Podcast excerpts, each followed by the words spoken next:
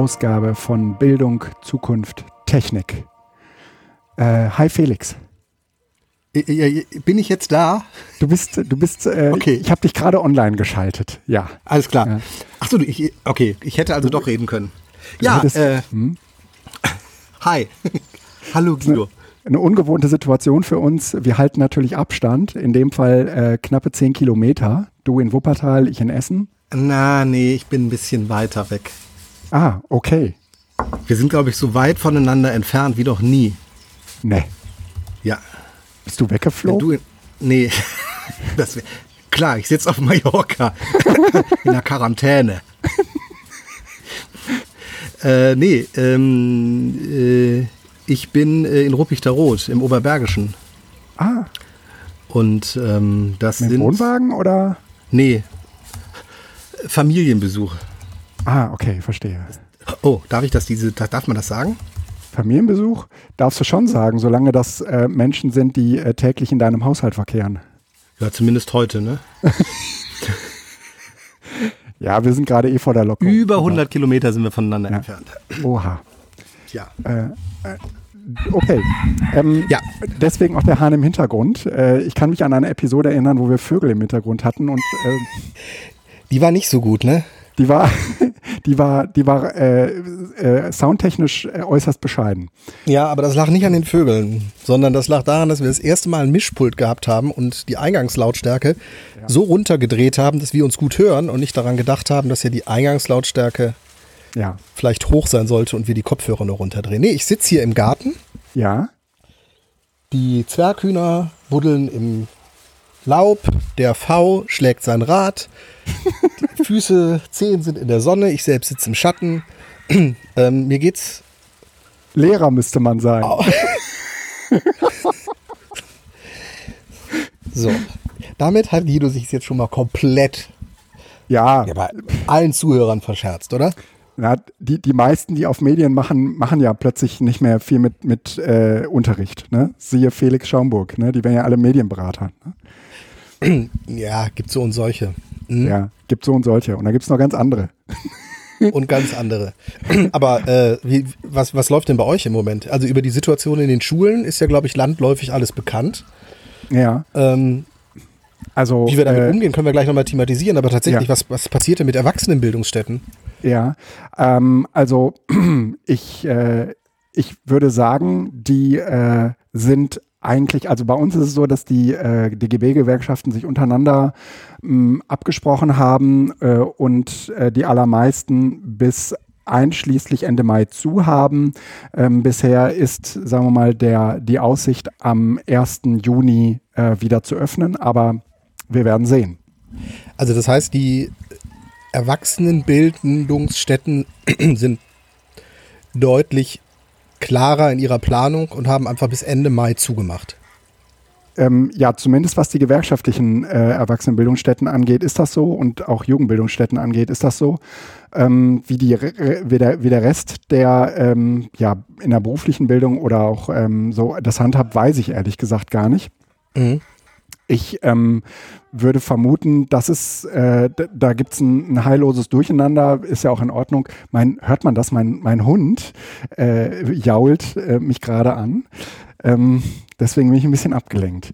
Aber nee, äh, hört nicht, höre ich hier nicht. Sehr gut. Äh, aber ich würde sagen, mh, diese diese Klarheit und sagen wir mal auch diese, diese Vorausschau äh, direkt über einen sehr, sehr länge, also über einen längeren Zeitraum dicht zu machen, ähm, das war bei uns zumindest äh, relativ schnell klar. Also wir hatten auch erst bis zum 19. April ähm, ähm, einen Shutdown und mhm. der ist dann aber auch sehr frühzeitig, also ich würde sagen schon vor zwei Wochen, äh, auf Ende Mai ausgedehnt worden. Spannend.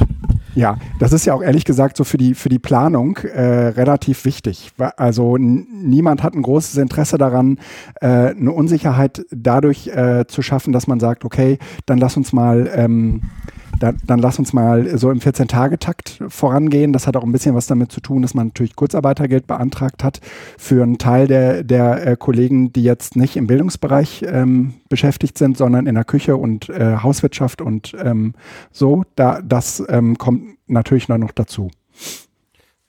Aber es ist trotzdem spannend. Ähm, Ja, warum? weil, ähm, warum läuft das bei den Schulen so fundamental anders? Mhm. Weil das, was ihr ja im Grunde genommen entschieden habt, ist eine Entscheidung, die vernünftig ist, und zwar auf Basis eines hohen Infektionsrisikos und ähm, vielen Menschen, die dort zusammenkommen. Ja. Und ähm, an den, bei den Schulen ist es anders. Und das finde ich echt im Moment äh, erschreckend. Also ähm, hast du dieses Leopoldiner-Ding da mal angeguckt? Nee. Worum geht's da? Aber die Leopoldina hast du mitgekriegt, oder? Nee. Wirklich nicht? Das, äh, die Nein. Leopoldina. Da ein V. Das war der V. Psst, leise. Ähm, äh, die Leopoldina ist äh, ein Beratungsgremium der ähm, Bundesregierung, äh, die halt äh, so ein Zusammenschluss von verschiedenen Professoren, Ja. ich weiß nicht, irgendwie 12 Männer und zwei Frauen, ähm, die halt äh, Empfehlungen ausgegeben haben über den Umgang mit der Coronavirus-Pandemie. Ähm, und zwar mit, der, mit dem Titel Die Krise nachhaltig überwinden. Also wie kommen wir da jetzt Ja. wieder raus? Das war ja auch die Basis, auf der sich dann die Bundesregierung mit den Ländern nochmal wieder auseinandergesetzt hat. Und da stehen halt solche Sachen drin wie ähm, auf Seite 3 und das ist tatsächlich erschreckend und für mich ist das eins dieser Kennzeichen dafür, was da im Moment passiert, ähm, an einer marktwirtschaftlichen Wirtschaftsordnung festhalten. Und das tun die, Die in der auch, Krise ja. getroffenen wirtschaftspolitischen Maßnahmen müssen so bald wie möglich zugunsten eines nachhaltigen Wirtschaftens im Rahmen einer freiheitlichen Marktordnung rückgeführt und angepasst werden. Mhm. Hast du irgendwo irgendjemanden reden gehört, dass wir uns von der freiheitlichen Marktwirt Marktordnung verabschieden sollen? Nee. Warum findet in einem Gutachten von honorierten Menschen, Professoren, die darüber reden sollen, wie wir aus die Coronavirus-Pandemie überwinden können, findet Ja. auf Seite 3 hochprominent der Hinweis, also die sahen sich ja offensichtlich genötigt, das zu schreiben, dass wir die marktwirtschaftliche Ordnung wieder herstellen müssen. Ja. Und das ist für mich tatsächlich ein Punkt, äh, der sich dann auch durch diese kompletten Empfehlungen durchzieht. Es ist ein unglaublicher Duktus des, wir müssen hier ganz schnell wieder raus, wir müssen wieder wirtschaften. Weil natürlich die Wirtschaft, eigentlich Ja, seit klar. 2008, aber ähm, in den letzten Jahren ja überall immer wieder kriselnd, ähm, eigentlich auf, ja, auf Maximum läuft. Da gibt es kaum noch Puffer. Und ähm, ja. ein Herunterfahren meinst der Wirtschaft- Maximum? ähm, wir, wir haben langsam nach und nach die Grenzen des Wachstums erreicht. Ah, okay, so rum, ja. So, ja, ja. also äh, die, die, die Wachstumsraten steigen zwar, irgendwie wird immer noch irgendwo was mehr produziert, aber es Mhm. ist für alle, glaube ich, ersichtlich, dass es nicht so ohne weiteres so weitergeht. Mhm. Und in dem Sinne ist tatsächlich, glaube ich, subtil von allen Menschen, die ein Stückchen weiterdenken, wird es offenbar, weil ansonsten sehe ich auch keinen Grund, das hier in dieses Gutachten mit reinzuschreiben, zumindest eine Alternative überlegt, wie man aus dieser Wachstums, Ja. aus diesem Dogma des Wachstums herauskommen kann und möglicherweise etwas anderes leben kann. Und das finde ich spannend, weil diese ganzen Diskussionen rund um die Schulöffnung ja. haben ja nur ein Ziel. Weißt du, wir verbieten Corona-Partys weiter, aber in den Schulen sollen sich die Schüler jetzt wieder treffen. Ja, ja. Aber freiwillig. das sind praktisch Corona-Partys, ne?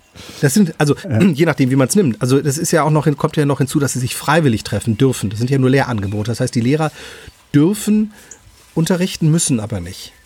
Die Ach. Schüler dürfen kommen, kommen, müssen aber nicht. Also das, Das, ist so eine ganz, aber ganz anders gerade.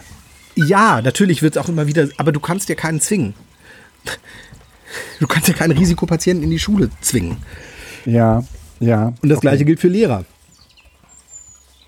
Wir haben hier ein, ein, eine nicht subtile, sondern reale Gefahr, weshalb wir unsere Mhm. Wirtschaft runtergefahren haben und wollen jetzt schnellstmöglich die Schulen wieder hochfahren, um wirtschaftlich auch wieder aktiv zu werden. Das ist übrigens auch noch ein spannender Punkt in dem Leopoldina. Also wir müssten jetzt die Chronologie mal kurz aufmachen. Die Leopoldina, äh, dieses Gutachten ist ähm, Hast du das Mitte, gelesen? ja, halb. Also die, Okay. die schulischen Okay. Perspektiven habe ich gelesen.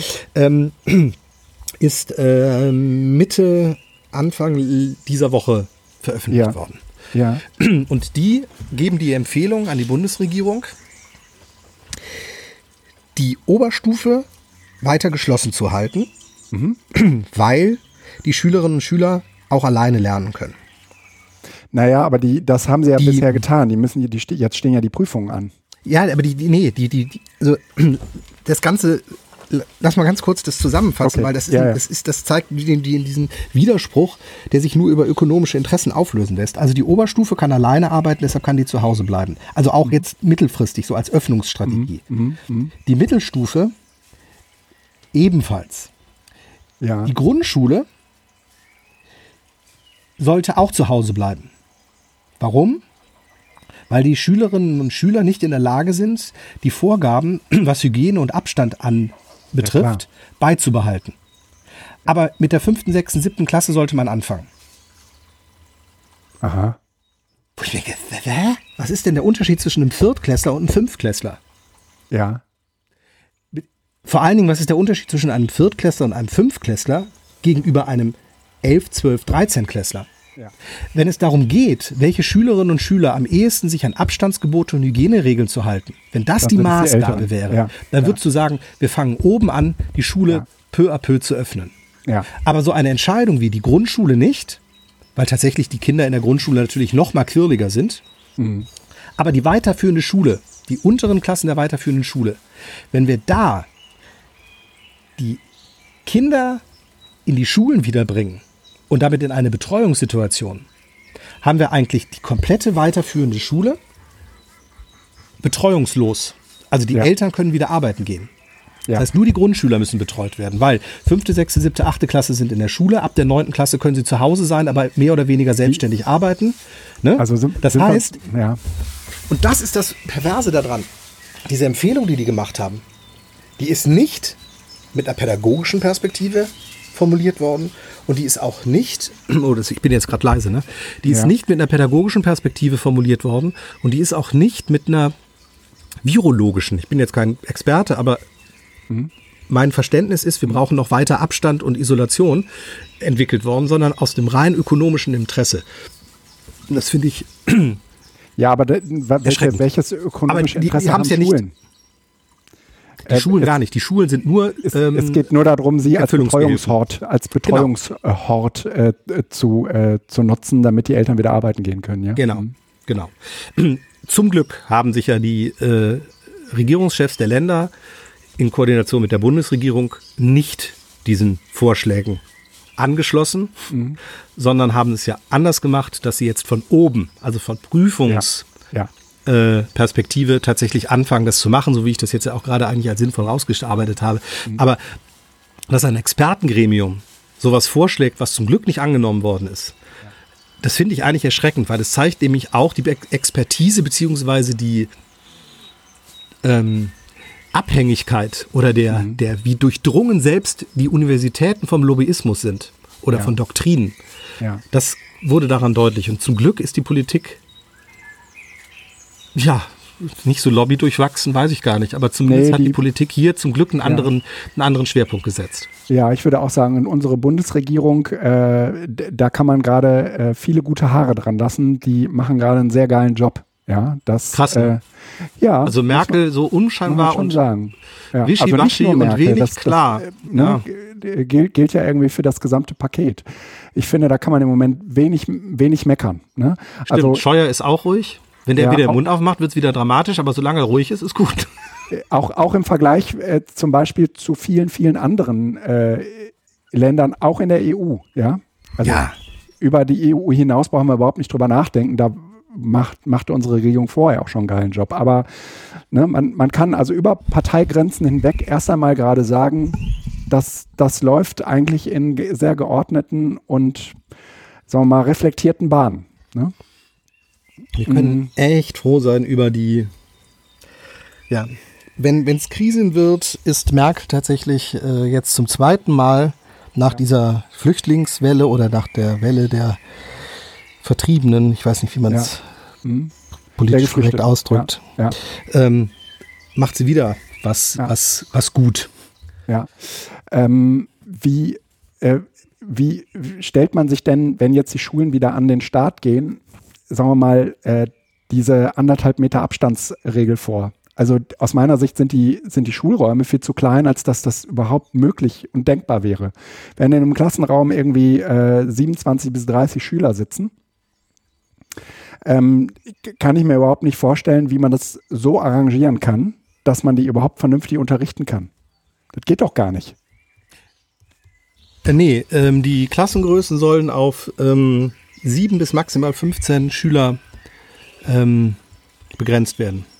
Ach, wie witzig. Das, ach, ist das so? Ähm, das heißt, äh, die, die Schulen müssen sich jetzt irgendwie mal in Ruhe überlegen, wie sie das personell so auf die Kette kriegen, richtig?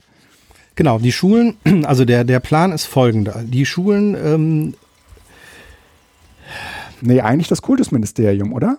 Ist nicht nee, nee, das Kultusministerium ja, im Zug? Es gibt, jetzt ähm, muss ich auch mir mal eben das letzte Schreiben zugute führen. Also ich werde ja. jetzt nicht vorlesen, aber um ja. mir das klar zu haben. Also, die Schulen öffnen ja. am 20. April, also Montag wieder. Ja. Dann haben die Lehrerinnen und Lehrer bis einschließlich Mittwoch, 22. April, Zeit, die organisatorischen und anderen notwendigen Voraussetzungen für den Schulbetrieb zu schaffen. Mhm. Ab Donnerstag kommen dann die Schülerinnen und Schüler wieder in die Schule. Vorrangig diejenigen, die einen Betreuungsnotfall haben, also diese Betreuungssituation haben, ne, mhm. wegen systemkritischen Berufen und das die, ging ja vorher schon. Das ging vorher, genau. Das bleibt also bestehen und geht weiter und dann die Schülerinnen und Schüler, die Abitur machen. Ja. Ja. Wichtig ist, es gibt ein äh, Hygieneplan. Oder mittlere Reife oder irgendwelche anderen Abschlussprüfungen. Ne? Ja, genau. Wobei das bei der mittleren Reife, glaube ich, die betrifft, die im nächsten Jahr mittlere Reife machen. Mhm.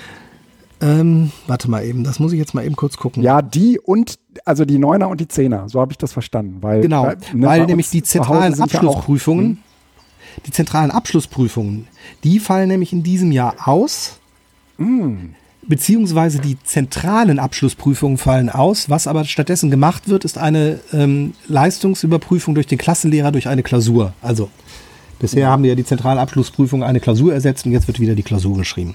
Okay, okay. Ähm, und ähm, alle Schülerinnen und Schüler werden versetzt. Mhm. Auch noch wichtig. Und die Schulen sollen jetzt einen äh, Hygieneplan erstellen. Ähm, und dafür gibt es ein alle Musterbeispiel. Experten sind, ne? Ja, ja. ja, das ist halt, du, also tatsächlich, du musst halt ein Medienkonzept erstellen, du musst jetzt einen Hygieneplan erstellen, du musst auch ein Notfallkonzept bereit haben, das muss man halt machen. Äh, Gefahrstoffverordnung muss auch machen. Also das ist schon durchaus sinnvoll, sich da bewusst zu schaffen. Aber die Schulen können das ja nicht alleine. Genau. Da ist ja auch der Schulträger plötzlich involviert. Wie sieht es denn aus, wenn kein warmes Wasser im äh, Klassenraum vorhanden ist? Wie soll denn eingehalten werden, dass die Schülerinnen und Schüler nach der Pause sich die Hände waschen? Mhm. Wenn da sich 15 Schülerinnen und Schüler nach der Pause jeweils 30 Sekunden die Hände waschen sollen. Mhm. Und Dann davon gehen wir jetzt mal aus, dass jede ja. Klasse ein eigenes Waschbecken hat mit warmem fließendem Wasser. Dann ist selbst bei fliegendem Wechsel sind schon mal acht Minuten oder siebeneinhalb Minuten rum. Mhm. Und so schnell geht das nicht. Das heißt also, eine Viertelstunde ist am jedem Anfang des Unterrichts, damit wird damit, also das ist von vorne bis hinten nicht richtig durchdacht. Ich kann total verstehen, dass die ja. Ministerien jetzt erstmal überhaupt irgendetwas machen müssen und man versucht sich da irgendwie durchzulaminieren. Aber ich glaube, dass das, was sie jetzt hier tun, nicht funktioniert, weil das Ganze soll freiwillig sein. Also die Schülerinnen und Schüler können, aber müssen nicht in die Schule. Ja. Also sie sollten natürlich, ne, aber es ist jetzt sozusagen nicht muss. Ähm, und ähm, wie das dann mit der Leistungsbewertung ist, ist auch noch nicht klar. Also zum Beispiel gilt für diese Corona-Zeit jetzt, die wir jetzt vor den Ferien hatten. Ja, kann nicht bewertet werden, ne? Ja, sie haben das jetzt relativiert. Gute Leistungen können in die Note übernommen werden der sonstigen Mitarbeit. Okay. Schlechte Leistungen dürfen nicht bewertet werden. Mhm. Sehr gut. Warum, warum kann man das nicht? und absurd. Ja, aber wie, wieso, wieso kann man das denn nicht äh, auch für die Nach-Corona-Zeit einführen? Irgendwas müssen wir so. doch an positiven Dingen mitnehmen. Und dazu ja, würde zum Beispiel gehören, negative können. ja, tatsächlich. Ne? Also ne? es ist ja hm? grundsätzlich, im Moment stellt sich an ganz vielen Punkten die Frage, also erstmal, welche Vorstellungen haben gewisse äh, Professionen von dem, was in Schule abgeht? Also was Hygieneregeln und sonst was angeht, geht am Ende eines Schultages mal durch die Schultoiletten. Ähm, so, äh, dann, wie sieht das mit Leistungsbewertung aus? Dieses starre Festhalten an Abschlussprüfungen fürs Abitur oder die mittlere Reife. Ja. Ich kann nur aus meinen eigenen Erfahrungen sagen, die Abweichung der Endprüfungen zu den Vornoten ja, ist gering, ne? ist gering. Zumindest muss sie auch sein, wenn, wenn man, Bedingungen. Ja. ja. natürlich muss sie das sein. Ne? Wenn du zu große Abweichungen hast, musst du sogar in eine Nachprüfung. Aber ja. unter ökonomischen äh, Gesichtspunkten ist diese komplette Beschäftigung mit Abitur und diesem Korrekturaufwand und den Prüfungsvorbereitungen und der Doppelkorrektur und der externen Korrektur und zentralen Prüfungen erstellen und das alles geheim. Unter der Perspektive, was man damit wirklich bewirkt, also im Sinne von, jetzt wird mal richtig gemessen und vorher wurde ja nicht richtig gemessen, dann hätten wir ja signifikante Abweichungen. Das haben wir nicht. Und in dem Sinne kann man das Abitur auch auf Basis der Vornoten ausgeben, ohne dass es nicht ein genau. Abitur wäre, was nicht vollwertig wäre. Hat witzigerweise ja, der DGB ja auch vorgeschlagen, zusammen mit der GEW. Ne? Genau, die haben das ja auch gemacht. Und mhm. äh, die äh, Ministerpräsidenten haben sich in dem Treffen vor zweieinhalb Wochen darauf geeinigt, dass egal unter welchen Bedingungen die Prüfungen oder die Abschlüsse in diesem Jahr zustande kommen, die so erhaltenen Abschlüsse in allen Bundesländern gegenseitig anerkannt werden. Das ah, heißt, okay, das ist auch noch Grundlage wichtig, ja. dafür, ja. das Abitur in diesem Jahr einfach an alle, also so wie man alle Schülerinnen und Schüler versetzt, kann man auch einfach alle Schülerinnen und Schüler das Abi geben. Ja. Auf Basis der Vornoten. Und es ja. wäre überhaupt kein Problem, weil alle Bundesländer gesagt haben, wir erkennen das gegenseitig an. Und ich bin mir 100% sicher, dass alle anderen europäischen und internationalen Länder das genauso tun. Weil die haben alle gerade das gleiche Problem. Das Abitur findet ja nicht mehr unter normalen Voraussetzungen statt. Ja, stimmt. In irgendeinem Papier ist auch formuliert worden, dass die ähm, Klausuren in diesem Jahr ähm, bitte mit Augenmaß gestellt werden sollen, um die besondere Situation zu berücksichtigen. Ja, ja, das ist ja auch schon nicht mehr normal. Ja. Das heißt, dann kann man es auch einfach locker lassen. Wo ja, man aber natürlich du, die Frage gestellt wird, warum machen wir das eigentlich nächstes Jahr wieder? Warum lassen wir es nicht genau, einfach so? Genau, und das stellt so insgesamt natürlich diesen ganzen Prüfungszyklus gerade in Frage, weil es genau. natürlich irgendwie. Und das so ist, ist gut. Wenn, genau. Ähm, das ist äh, überhaupt ganz interessant an dieser ganzen Corona-Phase gerade, äh, dass es so viele Dinge die uns äh, früher ungefragt, äh, wo wir gesagt haben, ja, das haben wir halt immer so gemacht, ja, äh, dass, dass wir die jetzt gerade alle in Frage stellen, weil wir gerade nicht so machen, wie wir es immer gemacht haben, ja. Und mhm. äh, das, das bringt uns äh, zu ganz interessanten, ja, wie soll ich sagen, zu ganz interessanten ähm, äh, neuen Überlegungen. Und dazu zählt zum Beispiel auch, naja, wie ist das eigentlich mit dem mit dem äh, Selbstlernen von den Schülerinnen und Schülern? Oder wie ist das überhaupt mit ähm, sowas wie äh, Webinaren oder Videoconferencing und was wir alles gerade tun? Natürlich wussten wir irgendwie schon äh, zehn Jahre vorher, dass wir damit eine ganze Menge an Dienstreisen sparen können. Und äh, trotzdem äh, haben wir das aber nicht getan, weil wir gesagt haben, ja, naja, also es geht ja ganz gut, äh, es ist ja trotzdem noch was anderes. Jetzt merken wir gerade in der Krise, natürlich ist es noch mal was anderes, aber äh, wir haben eine Routine und auch eine Praxis dabei entwickelt, die uns noch mal anders als diese Spezialsituation, ja, das könnte man natürlich auch so machen, jetzt uns in die Lage versetzen zu sagen, ja, natürlich machen wir es per Videokonferenz, dafür fahre ich doch nicht nach Berlin oder so, ja. Und genauso ist das jetzt äh, beispielsweise auch im, im Prüfungszusammenhängen, ja. Ähm, dass man sich aus meiner Sicht gerade all solche Fragen stellt. Und das ist äußerst angenehm und gut. Mhm. Ich ähm, würde mich, ich würde, ich, ich würde gerne von dir wissen, äh, wie äh, bist du denn? Also wir haben uns ja eigentlich seit der äh, Corona-Geschichte äh, nicht mehr gesprochen. Was ist denn bei dir in der Zwischenzeit passiert? Bist du noch zur Arbeit gegangen? Äh, was kam da überhaupt bei dir irgendwie an Nachfragen an? Ich würde gerne gleich auch mal ein bisschen was äh, von mir erzählen, aber dass wir uns vielleicht einfach mal dahingehend austauschen, weil ich ehrlich gesagt von dir gar nicht weiß. Ja, es ist ähm, eine, eine, eine, schwierige Situation. Ich bin ja Medienberater. Ne? Mhm. Ähm, das heißt, ich bin eigentlich ganz stark in so einem, in so einem Konzept Beratungskontext äh, aktiv. Mhm. Mhm. Und wenn die Schulen im Moment eins eigentlich nicht brauchen, ist das Konzeptberatung. Mhm. Ähm, was sie natürlich bräuchten, wäre irgendwie technische Beratung. Also im Sinne von, äh, ja klar, ich administriere Ihnen den Server oder ich sage Ihnen, ähm, wie Sie das Tool einrichten oder sonst was. Aber da habe ich mich auch ziemlich früh, ziemlich schnell rausgeklinkt, weil das kann ich nicht für 100 Schulen machen und das ist auch nicht meine Aufgabe. Ähm, bei mir ist relativ ruhig, also relativ ruhig, kann auch mhm. schon so sagen. Ähm, und ich beobachte das Ganze im Moment von außen. Also ich habe Kontakt natürlich in die ähm, Verwaltung der Stadt, in die ähm, Stadtbetriebsleitung, zum Dezernenten. Ähm, das sind alles Kontakte, die im Moment so ein bisschen, wo, wo es mal Rückfragen gibt, wo man mal Ideen weiterleitet, also wo man schon auch aktiv ist. Aber ich bin im Moment nicht in der Situation, dass ich irgendwie hektisch werde. Ähm, weil ich auch, was zum Beispiel die Überfrachtung der Schulen jetzt mit Ideen, was man alles machen könnte. Ja, ja. Ähm, gebremst habe, weil ich gesagt habe, bitte, bitte, bitte, bitte, lass die Schulen jetzt erstmal in Ruhe.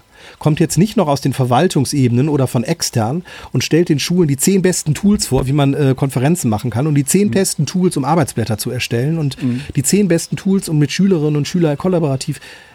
Wer das bisher nicht gemacht hat, wird es auch jetzt nicht tun. Lasst die Kolleginnen und Kollegen jetzt erstmal Ruhe einkehren. Und vor allen Dingen denkt bitte an die Kinder und an die Eltern. Weil das, was da ja passiert ist vor den Ferien, vor den Osterferien, in den Osterferien ist es ja wieder ein bisschen ruhiger geworden, war halt mhm. auch eine vollkommene Überlastung aller. Mhm. Und da muss ich nicht reinkommen, indem ich jetzt noch mit mehr Tools arbeite, wenn ich nicht gleichzeitig sichergestellt habe, dass alle Schülerinnen und Schüler zu Hause einen Drucker oder wenigstens einen ja. Computer, ja. Internet oder sonst was haben. Ja. Wenn das nicht ja. sichergestellt ist, dann muss ich nicht mit Lernplattformen kommen, an die ich dann verbindlich sozusagen meinen Unterricht durchlaufe. Ja, ja, bin ich bei. Und ähm, das war eher so ein bisschen die, die Perspektive vorher. Also ich habe tatsächlich versucht, auch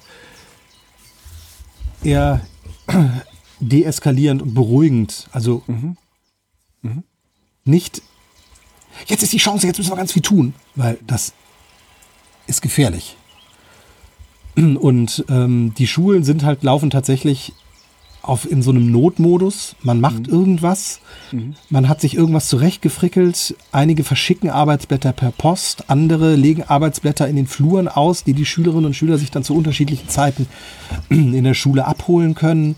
Ähm, andere nutzen jetzt plötzlich Google Classroom oder Office 365 Teams und sowas, um irgendwie Kontakt mit den Schülerinnen und Schülern zu haben. Ich möchte nicht wissen, wie viel über WhatsApp läuft und all sowas. Also da ist sicherlich äh, einiges im Tun. Ähm, ich würde das Ganze gerne auf der systemischen Ebene angehen, wenn ich was machen könnte und sagen, okay, ähm, wo ist die Lernplattform, die, wir den Schulen anbieten können, damit wir verbindlich auch zum Beispiel mit den Schulen an der Lernplattform arbeiten können.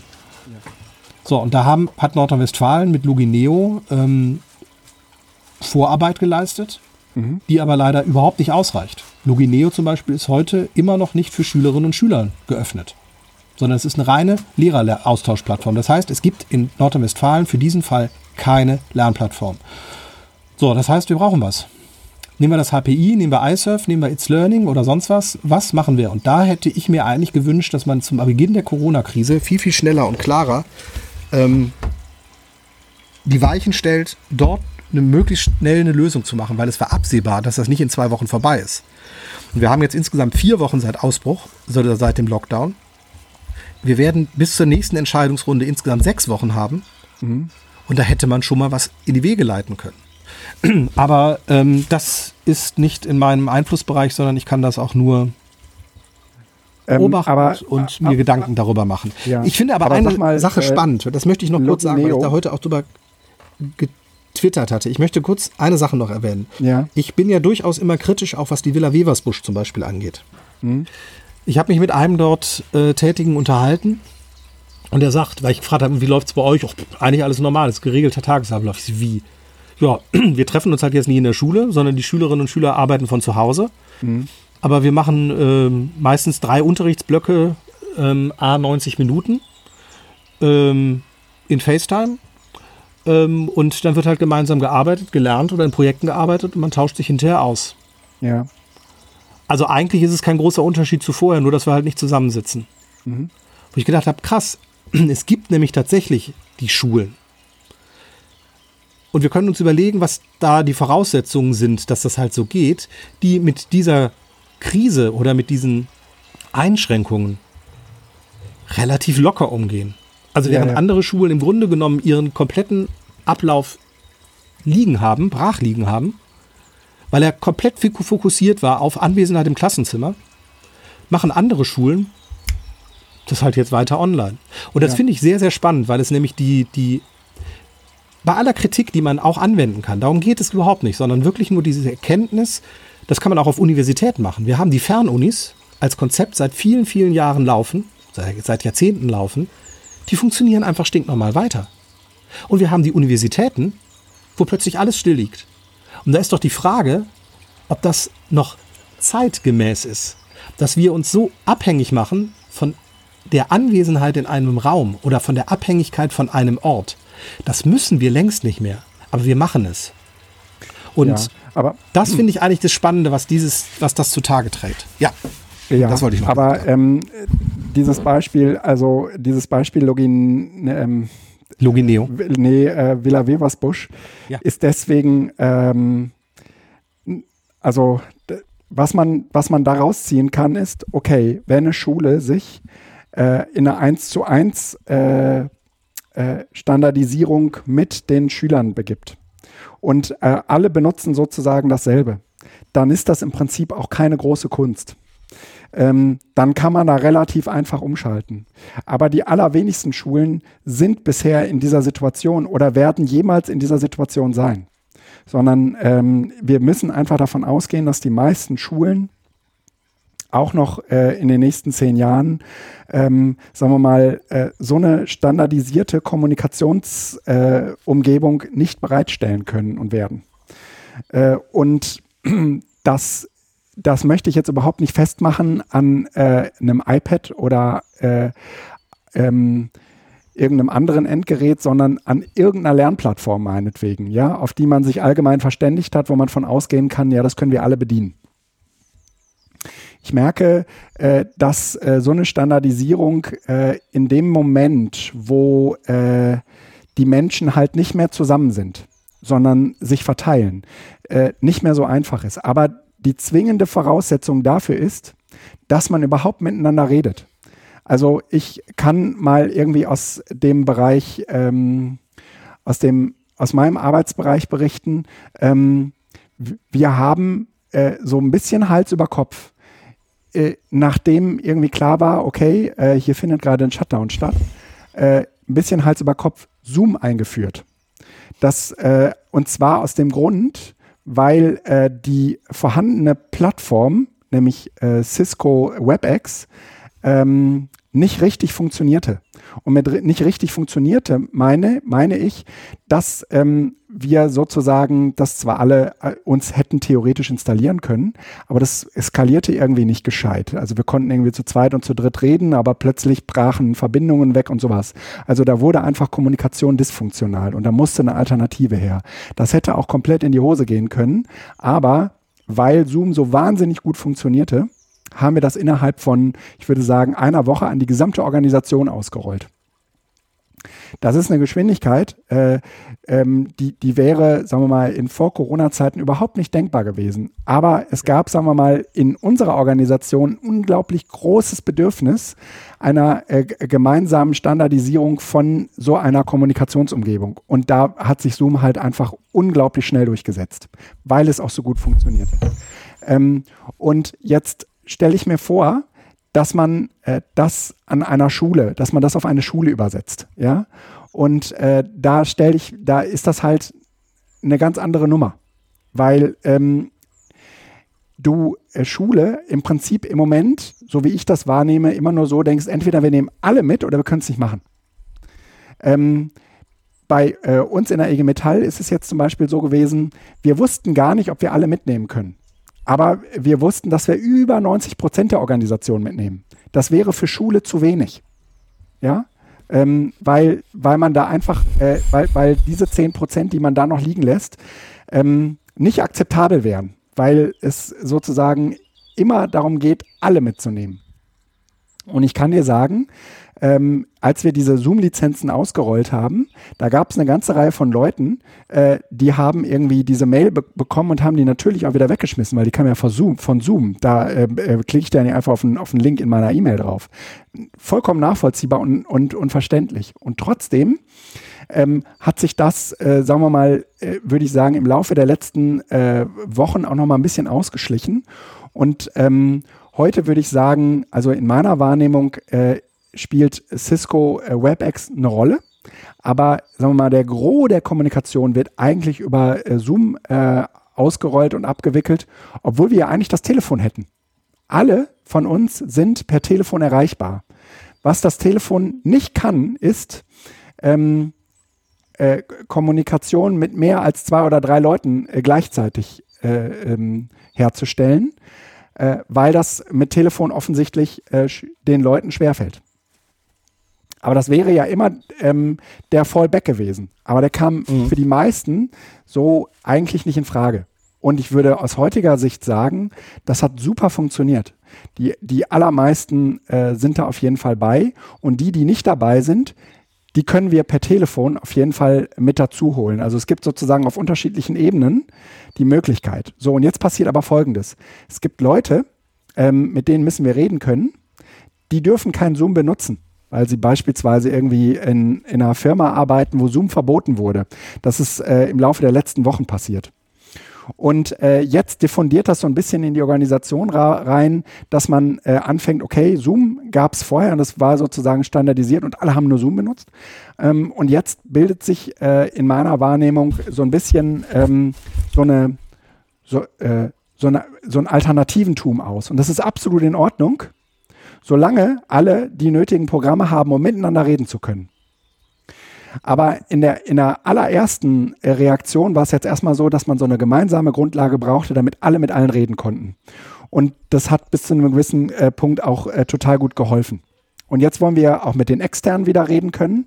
Oder das ist zumindest in so einer Organisation wie der IG Metall ist, in jeder anderen Gewerkschaft wahrscheinlich auch genauso. Du willst irgendwie mit deinen Betriebsräten, du willst irgendwie mit deinen ähm, mit, mit deinen Vertrauensleuten weiterhin Kontakt halten können. Und das geht dann nur, wenn du dich an die Regeln hältst, die äh, von den Firmen aufgestellt werden, äh, die eben nicht IG Metall sind. Und äh, da äh, bildet sich jetzt gerade so eine so eine, so eine Lockerung aus, dass man dann eben auch noch mit Blue Jeans und mit den vielen, vielen anderen Werkzeugen oder Jitsi oder was sonst noch alles auf dem Markt ist, ähm, äh, arbeiten muss.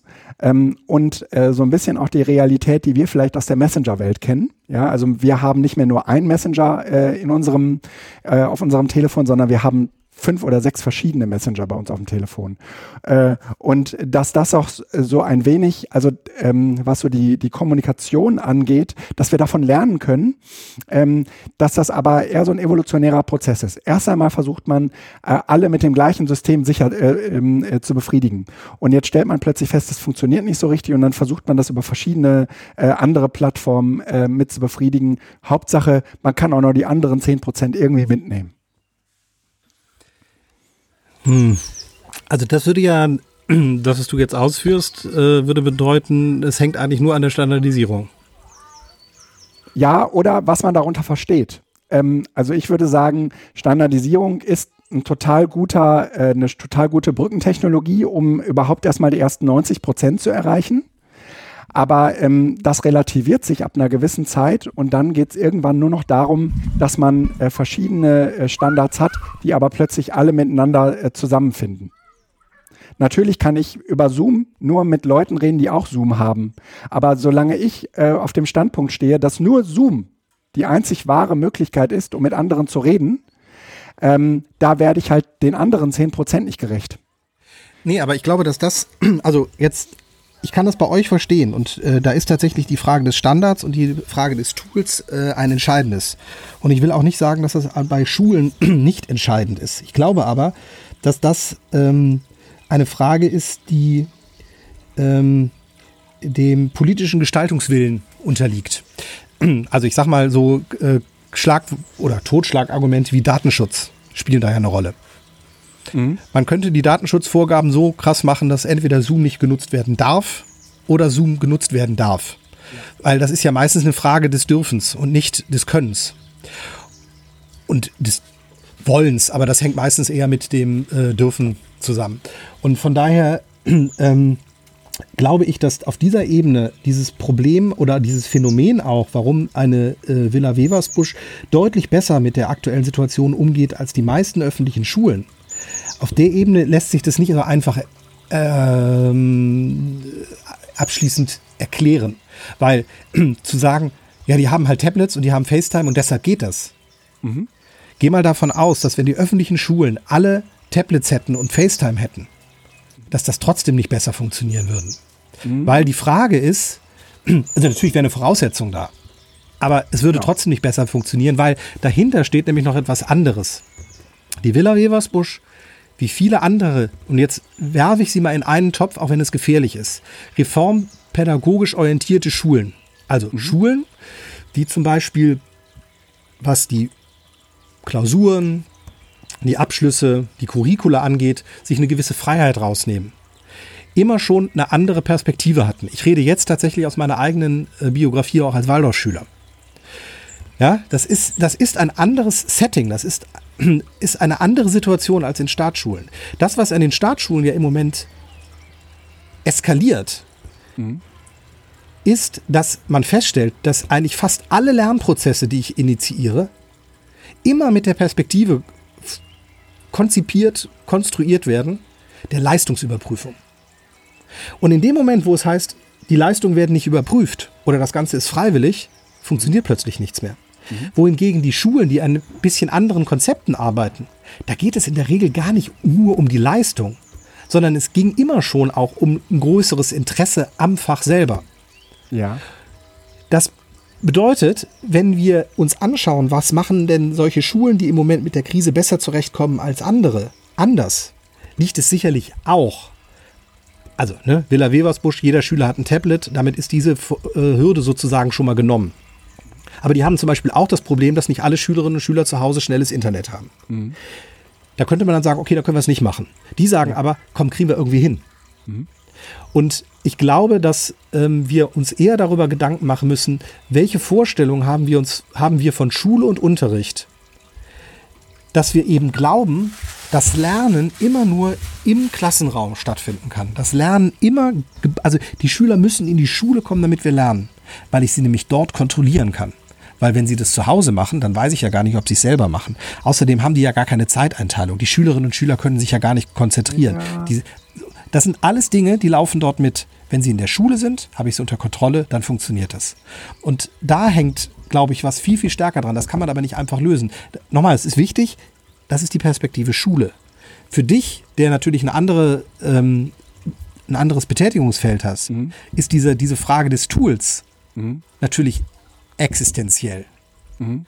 Und naja, also ich würde sagen, was die, ja, ich würde sagen, was jetzt die die Bildungsprozesse angeht, auf die du ansprichst, ja, ähm, da sind wir uns sehr ähnlich. Also ich würde auch, äh, also meine Beobachtung ist, dass ähm, wir, äh, wenn wir jetzt mal äh, ähm, die, den Bildungsbetrieb anschauen und sozusagen nicht den Betrieb dieser Organisation als, als solcher, dass wir da schon sehen, dass äh, wir im Moment ein wenig über diesen Kontrollwahn hinwegsehen. Aber es wäre schon schön, wenn wir diese Kontrolle hätten. Ja, ähm, aber also Beispiel, äh, du machst ein, du machst ein Webinar und du weißt gar nicht, wer dir eigentlich zuhört. Äh, im, normalen, äh, Im normalen Seminarraum wäre das überhaupt kein Problem zu sehen, wer hier gerade seine Mails beantwortet und wer das nicht tut. Ähm, per, ähm, per Videokonferenz ist das natürlich äh, relativ äh, undurchschaubar, was die Leute gerade wirklich äh, machen, während sie auf diesen Desktop äh, schauen. Ja, ob sie, ob sie bei dir sind oder ob sie gerade ihre Mails beantworten oder was sie gerade tun. Die gucken halt nur. Ähm, ich würde mittlerweile behaupten können, das unterscheiden zu können, wenn jemand, sagen wir mal, äh, dem Webinar folgt oder, oder äh, oder Mails schreibt, aber ähm, äh, das, das damit verbundene Kontroll, ähm, be, also Bedürfnis ist, glaube ich, schon relativ groß. Nach wie vor. Ähm, und äh, jetzt ist es aber auch so, ähm, wie geht Schule damit um? Schule sagt, okay, wenn wir das nicht kontrollieren können, dann können wir es auch nicht bewerten. Ja? Also man könnte jetzt umgekehrt sagen, okay, ähm, die, die Schüler hatten äh, Aufgaben bis zu den Sommerferien, bis zu den Osterferien und wer die bis dann da nicht eingereicht hat, der äh, kriegt halt eine schlechte Note. Macht man aber nicht, ja, weil man sagt, naja, wir konnten ja nicht wirklich sicherstellen, dass die, dass die das auch, äh, dass die auch keine Schwierigkeiten beim Einreichen hatten. Ne? Ähm, theoretisch hätte man da, glaube ich, Mittel und Wege finden können, bis hin zu, ja, dann äh, äh, kannst du es mir auch äh, per Mail, äh, kannst es mir auch zuschicken, ja, per Post oder was auch immer. Ähm, aber äh, machen wir nicht, ja. Ich kenne das äh, von Freunden, die ihre Kinder auf einer Schule in Wien haben äh, die müssen bis zu bestimmten äh, Deadlines immer Dinge einreichen. Wenn die das bis dahin nicht eingereicht haben, das ist immer, das ist immer so nachts um zwölf, ne? Äh, so klassische Deadlines. Wenn die das dann nicht eingereicht haben, äh, dann kriegen die dafür eine schlechtere Note. Ne? Aber das ist auch schon in Vor-Corona-Zeiten so etabliert gewesen. Ja, klar. Ja, klar. Genau. Und deshalb haben die kein Problem mit dem neuen Modus. Jetzt kann man sich die Frage stellen, ist das gut oder nicht? Aber in, in, in, in, in der Regelschule in Deutschland ist sowas ja nie etabliert gewesen. Das sind ja immer mal Projekte, wo man sowas gemacht hat. In der ja, Regel ja. war das so, dass alles, was Existenz äh, essentiell war, im Unterrichtsraum, im Klassenraum stattfinden musste. Ja. Eine vollkommene Konzentration und Fixierung aufs ja, die, Lisa hat das jetzt so schön gesagt. Vielleicht kapieren jetzt auch die letzten Deppen, ich glaube, sie hat es anders formuliert, dass das Gegenteil von analog, äh, das Gegenteil von digital nicht analog ist, sondern physisch. Und wir sind halt in Deutschland in einer vollkommenen Fixierung an den physischen Klassenraum. Ja, das ist richtig. Und, und auch an den physischen wenn, Seminarraum. Wenn ich, genau, genau. Ich und wenn ich, solange ich da drin hänge, ja. Ja. kann ich diese Corona-Krise nicht ja. produktiv gestalten, mhm. weil mein komplettes Konzept ja. am physischen, am ja. Buch hängt und eben nicht digital, nicht in Häppchen, nicht im in der Auflösung des ja. Gedankens in einer, in einer Wolke äh, auf einer Wolke basiert. Und das ist tatsächlich das Problem, an dem die Schulen im Moment, äh, und ich glaube nicht nur die Schulen, sondern du berichtest das ja im Grunde genommen auch, äh, hapern. Es wird vollkommen deutlich, was immer schon klar war, aber durch die Corona-Krise sozusagen jetzt, ja, jetzt, jetzt liegt es nicht mehr unter dem Teppich oder unter dem Tisch, sondern es liegt auf dem Tisch. Wir haben ein echtes Problem. Das, was wir als Lernen und Lehren und äh, im Moment als Konzept in den Schulen fahren, ist nicht zeitgemäß.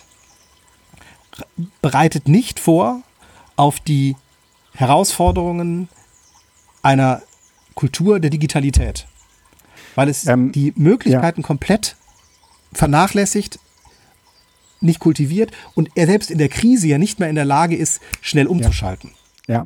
Ähm, wo du das gerade mit äh, digital und analog sagst, ne? Äh, ein interessantes äh, Beispiel hier ähm, äh, aus, aus Sprockhövel. Ähm, wir sind gerade dabei, einen Seminarraum, äh, sagen wir mal so, umzubauen, dass er äh, praktisch als, als Studio für ein Webinar dienen kann. Damit die Leute dort mit ihrem, ähm, mit ihrem Flipchart und mit, äh, ihrem, mit ihrer Metaplanwand und meinetwegen auch mit ihrem ähm, ähm, interaktiven äh, Whiteboard äh, arbeiten können. Ähm, und dafür, und das sind auch äh, YouTube-Videos, die ich verstärkt, sagen wir mal, aus solchen äh, Lehrerwelten ähm, äh, auf YouTube wiederfinde, wo sich Lehrer in ihren Klassenräumen abfilmen.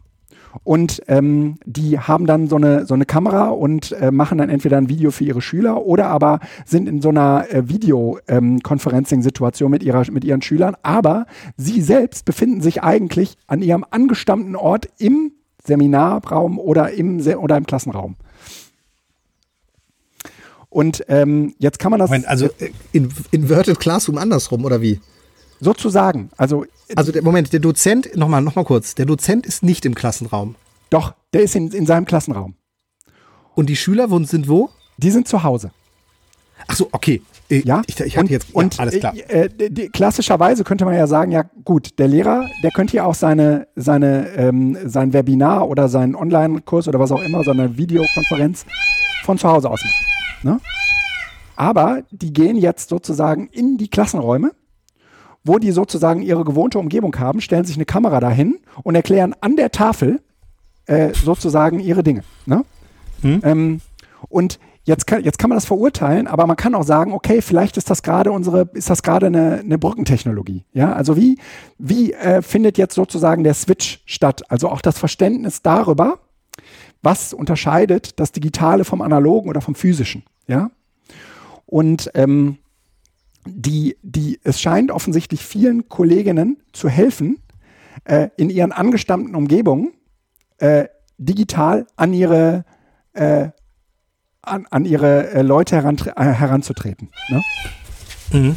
Das ist, und, und das, das finde ich erstmal auch gar nicht schlimm, dass, dass sie das so machen. Aber ähm, weil, weil es ja helfen kann, äh, überhaupt, sagen wir mal, in, in seine eigene neue Rolle zu finden. Ne? Und vielleicht ist für diese eigene neue Rolle äh, wichtig, dass man äh, das, dass, dass sozusagen Umgebungsvariablen gleich bleiben, nämlich eben mein, meine Lehrumgebung, die ich so kannte. Ne? Ähm, was aber am letzten Endes, ja, jetzt, jetzt kommt man schon wieder in dieses Abwägen rein und äh, jetzt kommt mir gerade das Sama-Modell in den Sinn und äh, Ja. überlege, ob das, äh, aber das ist, letzten Endes ist das alles nur der Versuch, etwas ins, ins Digitale zu übertragen, was man analog eigentlich viel besser machen könnte. Genau. Und darum geht es ja gar nicht. Also, ähm, Natürlich nicht. Aber für den Ja. Anfang ist das, ist das sozusagen der, der, die Brückentechnologie, die du brauchst, um äh, zu wissen, wie das Digitale eigentlich tickt. Das geht halt nicht anders. Das berühmte Katzenbildchen, ja, ja. ja, muss man ein Katzenbildchen hochladen und äh, stellt dann fest, dass es gar nicht schlimm ist und danach wird alles andere auch gehen. Aber ähm, ich, ja, ich, ich bin mal gespannt, wozu uns das noch treibt, weil Ja. letzten Endes ähm, würde das ja bedeuten, dass wir das jetzt, also jetzt nehmen wir mal das Beispiel mit dem Klassenraum, den, also das Seminar findet sozusagen in seiner kompletten Normalität statt, eben nur remote. Ähm, das heißt, der Lehrer erklärt was am, an der Tafel, die Schüler können sich melden und kommen werden dran, oder die Erwachsenen werden dran gekommen. Wenn wir nach der Corona-Zeit, und im Moment kann ja noch keiner sagen, das ist ja das Krasse, also wir sind gerade so richtig schön im Verdrängen. Wir haben Ja. vier Wochen Lockdown hinter uns. In frühestens anderthalb Jahren werden wir einen Impfstoff haben. Wenn wir weiterhin alle vier Wochen 100.000 Leute krank kriegen und mehr dürfen es nicht werden, weil sonst haben wir ein Problem der Überlastung der Gesundheits des Gesundheitssystems. Werden wir also irgendwie vielleicht zwei Millionen Menschen insgesamt äh, dann nach diesen anderthalb Jahren ähm, immun haben, aber die ganzen anderen 60, 65 Millionen, die wir noch brauchen, um irgendwie diese 70 Prozent Herdenimmunität zu bekommen, die müssen halt noch geimpft werden. Bis dahin. Also das heißt, wir haben hier gerade eine Perspektive von Sondersituation, die, weil wir sie einmal begonnen haben, noch mindestens ein Jahr, wenn nicht anderthalb Jahre mindestens laufen wird.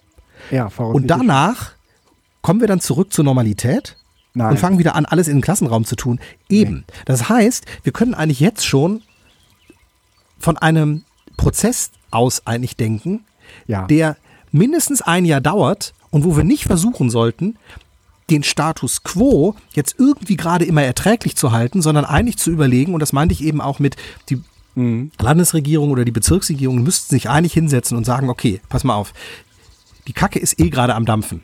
Also mehr Kacke kann nicht dampfen, als die Schulen einfach geschlossen zu halten. Nebenbei vier Wochen Schulschließung ist auch noch kein Problem. Sechs Wochen Sommerferien überleben auch die Schüler. Ne? Das heißt also, man kann auch einfach das Ganze locker und sportlich sehen. Aber es ist klar, so geht's gerade nicht weiter. Die Frage ist also eigentlich, wie kriege ich jetzt möglichst schnell ein Konzept hin, was in den nächsten, ich sag jetzt mal, vier bis sechs Wochen an den Start gebracht werden kann, an dem ich in den nächsten vier bis sechs Wochen Schüler und Lehrer dran schulen kann, um nach den Sommerferien vollkommen frei in der Entscheidung zu sein, ob ich im Klassenraum oder online meinen Unterricht mache. Im Zweifel ist es allen Schülern freigestellt, ob sie dahin gehen oder dahin gehen. Ja, ja, ja. Weil Versteh. nämlich das, der Modus nach den Sommerferien so ist, dass wir es hinkriegen könnten. Wenn wir uns klar werden würden, dass das auch, das ist ja eine Investition in die Zukunft.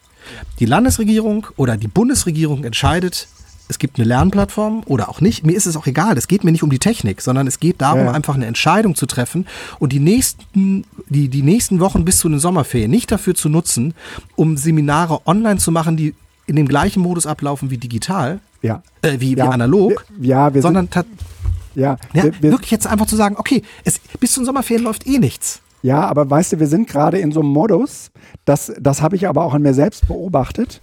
Ähm, Das ist auch sehr, sehr menschlich, finde ich. Wir sind gerade in so einem Modus, wo wir das als eine Übergangssituation begreifen und äh, irgendwann wieder zur Normalität zurückkehren. Aber was ist, wenn diese Situation, in der wir uns jetzt gerade befinden, Normalität wäre? Ne? Und ähm, das, was du jetzt gerade gesagt hast, wäre ja eigentlich ähm, genau diese Herangehensweise, nämlich zu sagen, lass uns äh, jetzt so tun, als sei das normal. Ne? Und was bedeutet das eigentlich für die Zukunft, wenn das jetzt immer so wäre? Ne? Und damit können wir uns im Moment schwer abfinden und das kann ich sehr, sehr gut nachvollziehen. Weil wir halt in, einer- in, einer Krisen, in einem Krisenmodus laufen und nicht realisieren, was eigentlich gerade Sache ist. Ja, Aber es ist eine unglaubliche Chance eigentlich in dem drin, was wir gerade machen. Ja, eigentlich schon. Eigentlich schon.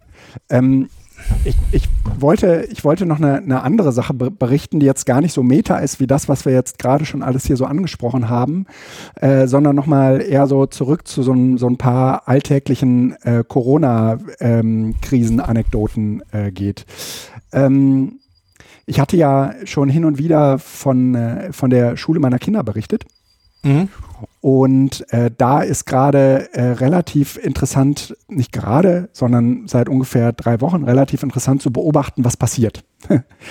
ähm, diese Schule ähm, ist bisher immer, das hatte ich glaube ich mal erklärt, mit einer anderen Schule äh, in einer Kooperation gewesen. Die wird zum Ende der Sommerferien aufgelöst. Das heißt, diese Schule ist jetzt sowieso gerade in einem sehr, sehr großen Transformationsprozess, wird wieder eigenständig und so weiter und so fort. Ähm, vor dem Hintergrund hatte ich irgendwie äh, vor, vor weit vor Co Corona, das, das war noch irgendwie Mitte Februar, äh, ein Gespräch mit der Schulleitung bezüglich Medienkonzept. Und ich weiß nicht, ich hatte das, glaube ich, im letzten äh, Podcast mal nur angedeutet. Das äh, Gespräch liegt also jetzt schon weit hinter uns und ich habe dir noch empfohlen, setzt euch doch mal bitte mit eurem Medienberater zusammen. Das haben die mittlerweile auch getan.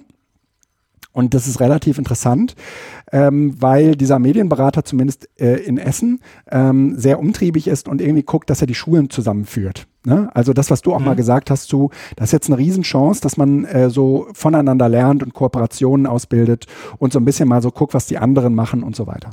Und ähm, das, das kriegt er ziemlich gut hin. Und äh, dann äh, war irgendwie klar, okay, die, die Schule braucht jetzt während dieser Corona-Zeit ähm, irgendeine, irgendeine Grundlage. Und es war halt bisher ähm, eine, eine, per Mail wurde an die Elternvertreter halt äh, das Material ausgeliefert und äh, das sollte jetzt irgendwie während Corona äh, schon am Start war, ähm, äh, irgendwie anders werden. Und in dem Zusammenhang hatte ich gesagt, ich kann ja mal gucken, was so geht.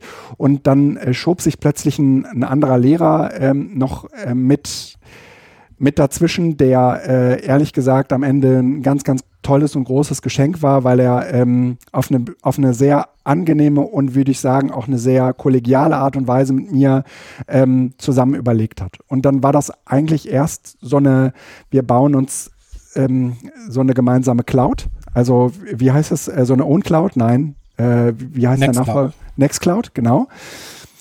Und äh, dann war aber irgendwie klar, okay, wenn da jetzt am Ende äh, 400 Leute drauf sollen, dann ist das schon eine sehr, sehr mächtige Sache und da gibt es auch weniger Anbieter und es wird plötzlich immer schwieriger und ähm, dann äh, sind wir auf eine Moodle-Installation äh, umgeschwenkt und diese Moodle-Installation, die läuft jetzt seit, ähm, würde ich sagen, Anfang der Osterferien relativ stabil. Ähm, die Schülerinnen und Schüler melden sich darauf an und es gibt so ein paar Anekdoten, die ich berichten kann, weil ähm, ich ehrlich gesagt, äh, Moodle war für mich in den letzten Jahren eigentlich eher so das Relikt aus dem letzten Jahrtausend. und äh, so ein bisschen das, ähm, das Learning Management System, was du so machst, weil es äh, so ähnlich dem ist, was wir aus, aus der Schule bilden, weil, äh, kennen, weil es so, so das klassische Schule, weil es die Schule so klassischerweise so abbildet. Ne? Jetzt merke ich aber, dass in der, in der Umsetzung eigentlich äh, für Schulen, die aus so einer sehr, sehr klassischen, auch pädagogischen Herangehensweise kommen, für die ist das eine riesen Herausforderung, äh, allein schon mit so einer Moodle-Umgebung ähm, sich, abzu sich abzufinden. Und äh, was dann äh, eben auch passiert ist, dass du das, auch jetzt, ich das jetzt mit diesem Kollegen eigentlich eher so mit meinem äh, Laptop äh, zusammen entwickelt habe. Aber jetzt sind die ganzen Schüler da drin und du merkst, die nutzen das gar nicht auf dem, äh, auf dem Laptop. Die haben unter Umständen auch gar kein auf dem Handy sind. Die machen Nein. das alles auf dem Handy. Ne? Ja. Und ähm, das, das ist eine Erkenntnis, die dir irgendwie zumindest schon mal so ein bisschen den Zahn zieht dass auch nur irgendeiner von denen in der Lage wäre, jetzt einfach mal so die entstandenen Materialien digital hoch, hochladen könnte. Ne? Weil, das geht ähm, aber doch vom Handy aus, oder nicht? Äh, nee, weil deine Materialien, die hast du vielleicht in deinem Word-Dokument geschrieben, aber die liegen nicht auf deinem Handy. Okay. ne? Also, mhm. das ist alles irgendwie doof gerade. Ne? Jetzt fangen die an, ihre Word-Dokumente abzufotografieren. Ne? Ähm, ist, auch, ist auch scheißegal. Ne? Ist, ist äh, auf eine bestimmte Art und Weise sicherlich unperfekt, aber ich merke auch an dieser Stelle, dass die Realität, die man sich selbst so äh, vornimmt, weil man das äh, so entwickelt, dass die auch äh, jenseits, sagen wir mal, anderer technischer Fähigkeiten, gibt es auch noch an, ganz andere technische Realitäten, die da gerade an Bord sind. Und äh, diese, diese Handy, Handylastigkeit, ja, die zwingt dich jetzt sozusagen dazu, nochmal ganz anders auch darüber nachzudenken, wie müsstest du das eigentlich machen? Ne? Ähm, also die Durchdringung mit Handys ist halt enorm. Ja, und wenn mhm. die Leute irgendwie Schwierigkeiten haben mit der Anmeldung oder was auch immer, dann liegt es meistens daran, weil sie entweder keine Mailadresse haben äh, oder äh, weil sie äh, Dinge mit einem Handy machen, die sozusagen du bisher gar nicht auf dem Schirm hattest. Und äh, das ist eine, das sind relativ äh, für mich zumindest interessante, sagen wir mal, ähm, Alltags, ähm, Alltags äh, Geschichten, die sich so rund um die Digitalisierung einer äh, Schule ähm, äh, streifen, die ich gerade so hautnah mitbekomme. Ja, weil äh, ich da jetzt sozusagen gerade an der Front bin und äh, mitkriege, äh, mit, mit, mit, mit was sich diese Schule äh, so alles rumzuschlagen hat. Und äh, das ist im Moment so eine, so eine Geschichte, die ich mit diesem äh, Lehrer zusammen äh, aushandle und damit natürlich auch eine, eine sehr interessante ähm, Rolle so in der Digitalisierung äh, von, von dieser Schule jetzt so äh, eingenommen habe. Das ähm, ist, weil ich ja jetzt auch kein Lehrer bin, eher so auf so einer, ähm, naja, beratenden Ebene. Natürlich kümmere ich mich darum, dass das alles irgendwie äh, läuft und tut und macht, aber es ist auf der anderen Seite schon interessant, äh, weil es natürlich auch unterschiedliche Lehrer gibt, die jetzt unterschiedlich mit dieser Plattform umgehen. Ne? Äh, es gibt auf der einen Seite diejenigen, die haben schon sehr eruiert ähm, diese äh, Dat Dateieinreichungsfunktion auf äh, ähm, auf Moodle zum Einsatz gebracht und es gibt unglaublich tolle Beispiele, das hätte man dieser Schule eigentlich überhaupt nicht zugetraut, unglaublich tolle Beispiele, ähm, wie die anfangen, äh, diese Einreichungen auch wiederum ähm, an die Schüler zu feedbacken. Also das sind einzelne kleine äh, Leuchttürme, aber ähm, das ist jetzt nichts, was sozusagen in der Masse sich schon durchgesetzt hätte. Aber ich bin da sehr, sehr hoffnungsvoll, dass wir davon auch in den nächsten Wochen und Monaten auch in der Breite sehr, sehr, sehr viel sehen werden. Wo wir einfach auch sehen, ja. wie, wie Lehrer anfangen zu verstehen, wie ihre Schüler ticken, wenn die so in dieser digitalen Welt unterwegs sind. Und dass es eben gar nicht darum geht, Word-Dokumente oder abfotografierte Word-Dokumente abzugeben, sondern dass man eben auch ganz andere Aufgabenformate. Aber das ist der nächste Schritt. Genau. Das Lustige das ist, ist, dass Word, äh, Moodle tatsächlich ein Tool ist, was total abgehangen ist. Was von Anfang an mit der Schu äh, Perspektive Schule entwickelt worden ist, mhm. wo man also eigentlich sagen könnte, Geh mal ein bisschen das wäre so eine Lernplattform, die wir einfach. Hm? Geh mal ein bisschen weiter vom Mikro weg. Du. Äh, oh, Entschuldigung, ja. Dämpfelst so. Ähm, ja, sehr gut. So ist besser, ne? Ja, ähm, abgehangene Lernplattform, ja. Es ist eine abgehangene Lernplattform, äh, die mit der Perspektive Schule entwickelt worden ist und wo wir tatsächlich sagen können, wenn wir das einfach ausrollen, Ja. Dann kannst du dir dahinterher nämlich tatsächlich die Frage stellen und ich habe äh, mit meiner Klasse, mit einer frühen Klasse, ähm, mal ähm, auch meinen Unterricht komplett in Moodle abgebildet. Mhm. Und da ist dann tatsächlich relativ schnell auch von den Schülern die Frage gestellt worden, ähm, Herr Schaumburg, können wir nicht eigentlich auch zu Hause bleiben? Es ist doch klar, was wir machen sollen. Ja. So, ich, ich, ich fand diese Frage einfach nur total gut. Ich habe natürlich gesagt, ihr habt danach noch Unterricht, ihr habt da davor Unterricht, das lohnt ja. sich nicht. Ne? Aber im Grunde ja. genommen, im Grunde genommen habt ihr gerade etwas erfasst. Ja, und dieser Schritt, wenn wir jetzt nämlich das anfangen zu etablieren und jetzt nicht nur bis zu den Sommerferien, sondern tatsächlich mit einem bisschen Konzept auch ja wahrscheinlich noch das nächste Schuljahr zumindest immer unter Sonderbedingungen arbeiten. Mhm dann wird sich diese Frage irgendwann auch stellen. Also die Frage, ja. warum sollen wir jetzt eigentlich in den Klassenraum kommen? Ja, ich würde diese Frage nochmal ein wenig äh, gleich konterkarieren wollen, aber mach erstmal deinen Punkt. Mhm.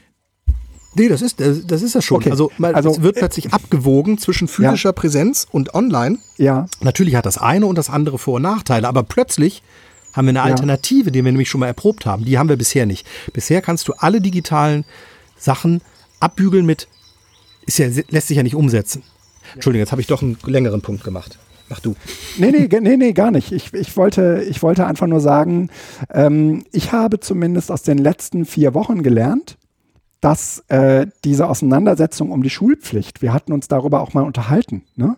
ähm, und zwar in, in Anlehnung an äh, eine der letzten Edu-Camps, ähm, dass die, dass die äh, Aufrechterhaltung der Schulpflicht äh, oder das zumindest zur Diskussion zu stellen, aus meiner Sicht äh, jetzt die letzten vier Wochen gezeigt haben, wie wichtig die Schulpflicht ist. Äh, äh, ist.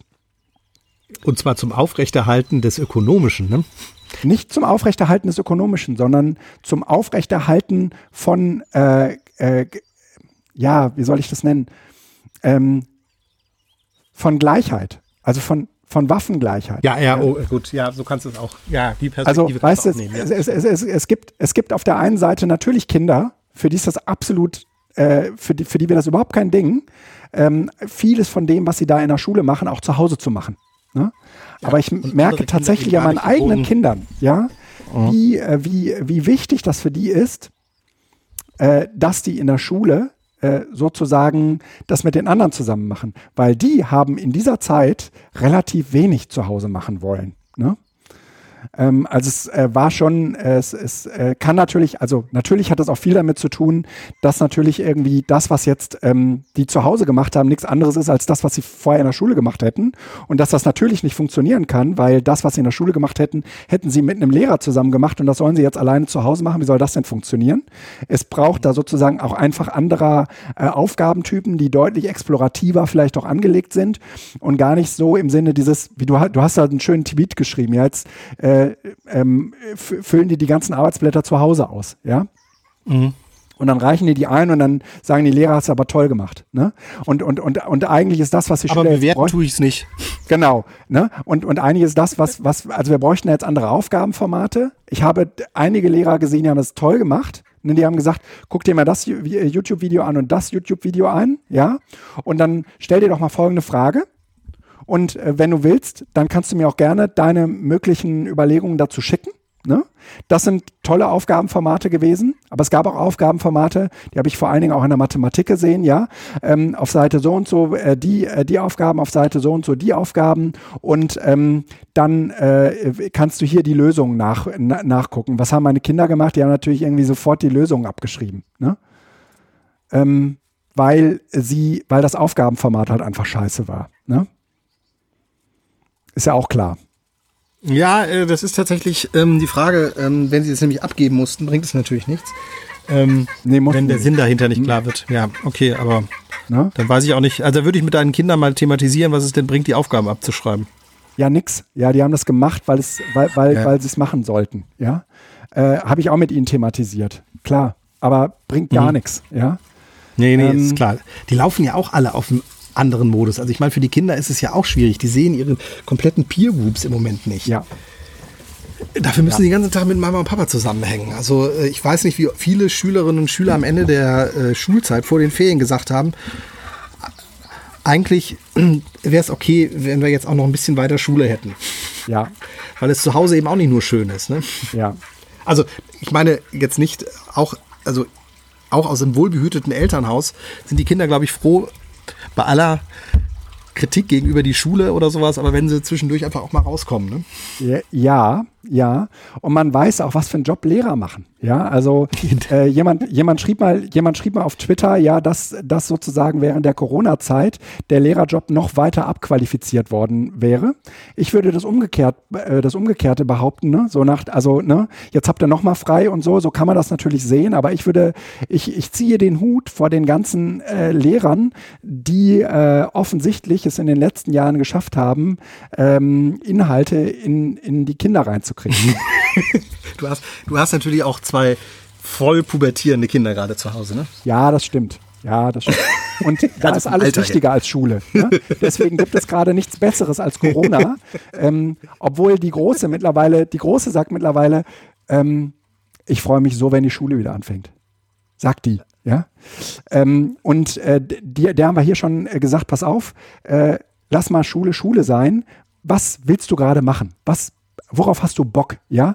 Also so, so ein bisschen ist das ja so diese Situation, entweder du hast eine Herausforderung und steigst über die Alpen, ne? Äh, oder aber du kannst dich irgendwie anders an deine Grenzen bringen, oder du äh, findest sozusagen irgendetwas, was dich richtig juckt und wo du richtig Bock drauf hast. Ne? Und bei der Hanna war das, war das Backen. Also Ach, wie geil.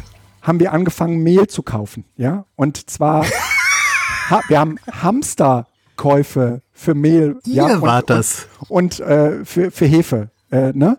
äh, da entschuldige ich mich auch, ähm, da, da bin ich ähm, auch aggressiv. Aber Hefe habt ihr hoffentlich selbst gemacht. Nee, haben wir nicht. Haben wir an einer, an einer äh, Käsetheke haben wir äh, in großen Stückzahlen Mehl, äh, äh, haben wir Hefe gekauft. Und ähm, Hefe kann man wunderbar selber machen. Ähm, gibt ein Rezept, was sogar in Edeka hing äh, mit, mit, mit Weißbier. Und ansonsten zum Backen nehmt Sauerteig. Ah, okay. Das braucht zwar zwei Tage länger, ja. aber du hast äh, die, die, die Urform. was, was, was wächst. Ja, ja, ja, genau. Mhm. Ähm, Naja, auf jeden Fall äh, hat das äh, zumindest, also jetzt stellt man sich das so, so romantisch vor, ach Gott, das Kind hat endlich irgendwie zu sich selbst gefunden und so, ja. Aber sowas, sowas hält halt auch nicht lange an, sondern da hast du mal irgendwie zwei, drei Tage, ja. Und dann haben die Kinder sich da aber auch abgearbeitet, ja. Das ist ähm, äh, so, dann haben wir angefangen hier zu streichen. Das äh, hat auch irgendwie äh, so ein, zwei Tage äh, hat das ähm, uns als Team auch irgendwie zusammengeschweißt. Aber wenn du so aufeinander hängst, gibt's halt äh, auch, naja, an vielen anderen Stellen dann plötzlich Berührungsängste. Ich will nur sagen, ähm, das, was Schule da über, über einen längeren Zeitraum, über einen längeren Zeitraum aufrechterhalten kann, nämlich, ähm, sagen wir mal, eine Routinisierung einer bestimmten, wie auch immer gearteten Lern, ähm, ähm, Lernprozessen, das, das kriegen wir hier zu Hause nicht hin. Und dafür ist dieser physische Ort wie geschaffen. ich glaube aber, es muss nicht der physische Ort sein. Das kann sondern gut sein. sagt, weil, also, der, nein, äh, wenn ich die Wahl zwischen physisch oder virtuell habe, dann wird es immer der physische sein. Das ist schon klar. Weil da Begegnungen auf einer anderen Qualität, also da ist eine Stufe noch anders dabei. Aber ich bin mir sicher, dass Lehrerinnen und Lehrer, die ihre Schüler im physischen Ort treffen, diese ähm, Sachen auch in einen virtuellen Ort übertragen könnten. Lehrerinnen und Lehrer sind halt Profis bei dem Gestalten von Lernprozessen. Wir haben Pädagogik, Didaktik studiert und Nee, habt ihr nicht. Ihr habt ein Fach studiert und ihr habt ein bisschen Pädagogik gemacht, wenn man mal ganz ist. Nee, nee, nee. ja, gut, gut, das kann man jetzt so. Aber verstehst du, ich glaube, dass nicht tatsächlich. so und so für, sehen. Wie? Wir haben, also ich persönlich habe. Äh, Klar, also Pädagogik heute ist studiert. es radikaler. Heute st- studiert man ähm, einen, einen Bachelor auf ein Fach Mhm. oder auf zweifache Fächer und macht das Hauptstudium exklusiv äh, Erziehungswissenschaften Ist das so? und Fachdidaktik. Ja, Okay. Also ich habe ja irgendwann mal Lehramt studiert und äh, da war das ähm, mit ein paar Scheinen getan. Aber ähm, das, äh, also sagen wir mal, die Fach, ähm, die Fachausbildung war deutlich äh, spezifischer. Die war natürlich, ja, aber du darfst auch nicht vergessen, in die, die Fachausbildung hat, findet ja, äh, also die Fachausbildung ist der Schwerpunkt der Universität. Mhm. Dann beginnt auch an der Universität der erziehungswissenschaftliche, pädagogisch-didaktische Teil, wo vor allen Dingen die wissenschaftlichen Grundlagen gelegt werden, die ja dann in dem zweijährigen oder anderthalbjährigen Referendariat mhm. noch in den Fokus kommen. Da mhm. ist ja kaum noch ja, ja, Fachwissenschaft, gut. sondern fast nur noch Fachdidaktik. So, und in diesem Gesamtkonzept darf man halt nicht vergessen, Lehrer sind genau darin Profis. Ja, ja, genau. Das heißt, also, also wenn du als Elternteil feststellst, ich kriege meine Schülerinnen und Schüler nicht irgendwo motiviert, mhm. ähm, ich kriege ja gar keine langfristigen Prozesse initiiert. Ja. Nebenbei fällt mir bei meinem Sohn auch schwer, weil ich den natürlich nicht behandle wie ein Schüler, sondern auch nochmal wieder anders behandle. Aber ja. ich glaube einfach, dass da Lehrer auch eine gewisse Expertise haben. Ja, ja, das stimmt schon. Mhm. Das ist Aber eben nicht, den Job Lehrer macht nicht jeder einfach so. Ja, ja. Sondern das ist es gab noch eine interessante, äh, eine, eine andere interessante Beobachtung, die auch von diesen, von dieser, von dieser Alltagsgeschichte herkommt. Irgendjemand schrieb auf Twitter, ähm, jetzt haben die Kinder so viele Aufgaben, aber ich stelle fest, sie machen nicht jeden Tag äh, ein bisschen Englisch, ein bisschen Mathe, ein bisschen Deutsch, sondern sie machen erst Englisch fertig, dann Deutsch fertig und dann Mathe fertig. ähm, was äh, so, ja, so, so, so, so, wie man halt vernünftigerweise arbeitet, ne? Ja, ja, ja, ja, ja, ja, genau. Eins genau. nach dem anderen abarbeiten. Ja. ja. Ähm, und ich hatte dann auch irgendwie so ein bisschen hier Projektmanagement mit meinen Kindern gemacht und hatte denen auch gesagt, ja, dann nehmt euren Stundenplan vor und äh, dann äh, arbeitet ihr praktisch jeden Tag den Stundenplan äh, äh alternativ ab und dann nehmt ihr da eure Aufgaben, die ihr zu machen habt. Und das haben die aber nicht, das hat aber nicht bei denen funktioniert, sondern bei denen war irgendwie klar, nee, ich lese jetzt das Buch zu Ende und wenn ich das Buch fertig habe, dann mache ich Englisch und danach mache ich Mathe und dann mache ich und so weiter. Und äh, das hat das hat tausendmal besser funktioniert und daraus könnten wir eigentlich sehr sehr viel lernen für den Unterricht ne? und für Schule. Mhm dass man äh, eben in, in Epochen denkt. Ne? Also wie das ja offensichtlich auch einige Schulen tun. Ja, aber das könnten die anderen Schulen im, im Prinzip sich abgucken. Ne? Das, für die Schüler ist das deutlich stressfreier und angenehmer. Ne? Wobei es ist eigentlich noch was anderes. In dem Moment, wo wir jetzt Epochen machen, mhm. gibt es vielleicht die Schüler, die sagen, boah, ich würde eigentlich lieber jeden Tag von allem ein bisschen machen. Mhm. Also, beides okay. kann es geben. Die Frage ist, eigentlich sollte die Schule ja die Schülerinnen und Schüler dazu befähigen, sich selbst als Lerner oder mhm. als Arbeiter, als, als Wissensarbeiter mhm. äh, so weit kennenzulernen, dass ein Schüler von sich selbst weiß, wie er seine Aufgaben am besten erledigt. Mhm. Und eben nicht Epochenunterricht für alle oder stückchenhafter äh, Fachunterricht, sechs Fächer am Tag für alle, sondern ideal wäre, wenn man beides ermöglichen würde. Mhm. Weil man eben von der Lehrerzentrierung abgeht und sagt, hör mal, du lernst ja nicht Englisch nur, weil ich daneben stehe. Mach meinetwegen heute den ganzen Tag Englisch. Ja. Oder wenn ja. du sagst, heute machst du mal stückelhaft. Wir sind im, in der Schule, natürlich, du musst Schule anders organisieren. Ja. Ja. Du musst von diesen Riesensystemen auch runter. Also 1500 Schüler, die sich gleichzeitig auf dem Schulhof bewegen und in Klassenräumen, die konzipiert sind für 22 Schüler mit 30 Schülern immer auszustatten und zu sagen, ja, ja, das ist halt die Grenze, die halt äh, faktisch ist. Aber eigentlich war es gar nicht so gedacht. Wir haben halt ein Problem da. Ja. Weil du kriegst doch mit unter diesen, ja. Ich, ich, hatte doch mit äh, Christine diese freie Schule in Heiligenhaus besucht. Du kennst sie, glaube ich, auch. Ähm, da hatte ich, glaube ich, auch seinerzeit im Podcast darüber berichtet. Du meinst die FSAW in, ähm, ja, genau. in Heiligenhaus in Wülfrath? In Wülfrath, genau. Und, ähm, und dann hatte ich ja, äh, glaube ich, auch irgendwie darüber berichtet, dass man das sich natürlich irgendwie auch vor dem Hintergrund der eigenen Kinder so ein bisschen anschaut. Ähm, aber ich damals auch irgendwie so feststellte, okay, du musst es schon gelernt haben, so zu arbeiten, sonst gehst, gehst du kaputt in so einem System. Also du wirst da halt einfach nicht glücklich. Ne? Und ich merke jetzt einfach, dass äh, diese äh, Schulphasen ähm, sich hier mit, diesem, mit dieser Homeschooling-Phase, äh, das ist ja im Prinzip sowas wie freie Schule Wilfrath, ne? wo, die, wo die im Prinzip ähm, mhm. eigentlich sich selbst jetzt organisieren müssten. Und das haben die aber nie gelernt. Die, und das nein, ist ein Riesenproblem. Ja? Nein, das ist kein Problem, sondern das ist die Herausforderung. Und das ja, meine ich jetzt gerade genau. nicht tatsächlich als, weil genau das, dieses, mhm. ich tue jetzt nichts, oder ich tue nur das, was nötig ist und schreibe die Aufgaben ab und fertig. Mhm. Gehört zu dem Erkenntnisprozess dazu, der am Ende dieses Prozesses auch stehen kann, nämlich, boah, ich freue mich wieder auf die Schule. Deine Große wird möglicherweise nie wieder darüber meckern, dass ein Schultag so getaktet ist, weil sie sagt, ich habe für mich erkannt, ich brauche die Taktung, weil ich sonst nicht bei der Stange bleibe. Ja, es kann auch zu einer Emanzipierung führen, dass man sagt, okay, ähm, jetzt sagt mir wieder jemand, was ich als nächstes zu tun habe, aber eigentlich habe ich mittlerweile raus, wie das geht. Ne? Ich komme kann auch, auch sein. Es kann auch andere geben, die sagen, boah, ich komme jetzt endlich mal zum Lernen, weil ich jetzt nicht ständig diesen Wechsel habe. Es gibt die unterschiedlichen Lerntypen, aber es gehört dazu, dass scheinbare Scheitern. Anzunehmen, weil es letzten Endes nur Erkenntnis ist. Es ist ja, Ja. nicht Scheitern, sondern es ist die Erkenntnis, dass weil etwas so dominant war und jetzt sozusagen plötzlich absent ist, Hm. zu sehen, was will ich eigentlich, was brauche ich.